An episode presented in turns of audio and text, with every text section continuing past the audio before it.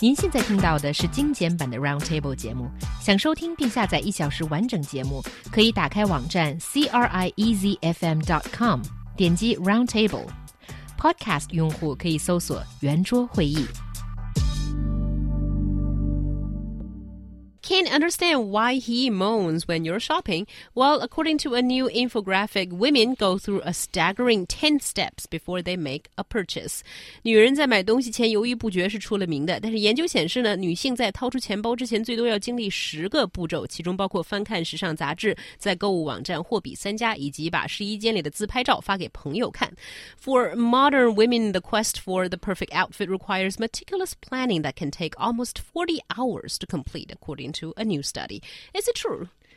I think there's a degree of truth in the 10 steps. I would be surprised if any of us, I'm talking about, well, just the ladies for the moment, that you can miss all 10 or, or any of them. I, I, would be really surprised. Um, but yeah, I think it's sort of necessary these days. In the old days, you probably find someone to to uh, give you their opinion on an outfit, but nowadays you've got so many other ways to do so. Well, also I think um, the definition of shopping has changed a little bit. I mean, if we look, if we look at some of these ten steps, um, they don't necessarily involve going to the store anymore, uh, which means that you know your husband or boyfriend may not be moaning as much because so you're going to be looking at magazines or, or shopping online and comparing prices. And thankfully, we don't have to get involved with that. you know, we can be playing our video games or watching TV or doing something a little bit more productive.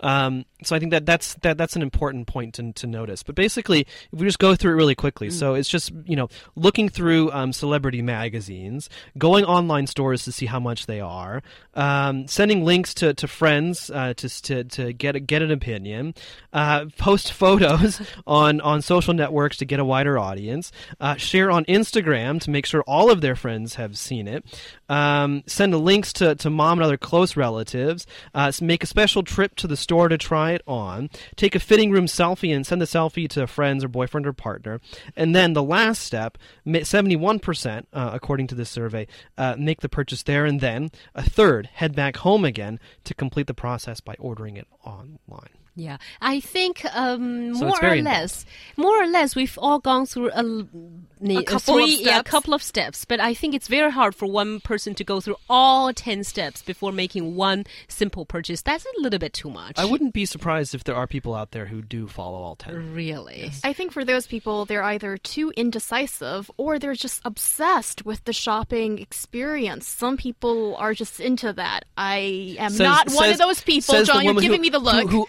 only only, quote unquote, only spends three hours shopping. Yeah, three hours tops. If you go over that limit, you and, know, and you're still and, you, and you, you, still take that statement seriously. Only three hours. That's way too long, Hyung. It's not too long. I can take longer than that. That's exactly why I will never shop with a straight guy. And yeah, exactly, John, you're having a great time. But, I'm but, so but, glad. With, but you'll shop with the homosexual guy, right? Yeah. Well, you know, the gay That's best fine. friend is a girl's best gift, I suppose. But I mean, with these ladies, they seem to really re uh, rely on a third person's opinion a lot, and mm. that sometimes is a little bit. Well, then why? Good. I mean, why have a shopping buddy if you don't have if they're not if you don't want a second opinion, right? Mm. Yeah, well, you can go alone, but some people are not as weird as I am. I suppose I like to go in there, get my stuff done, and I won't. And it still takes you three hours. well, I usually have a list. Okay. Yeah. Yeah, but the worst part of it is after all the consultation, half of the women end up making choices that they don't like. So well, know, maybe they rely too much on the just, third party's it's called, opinion. It's, it's called exactly. overthinking. Yeah.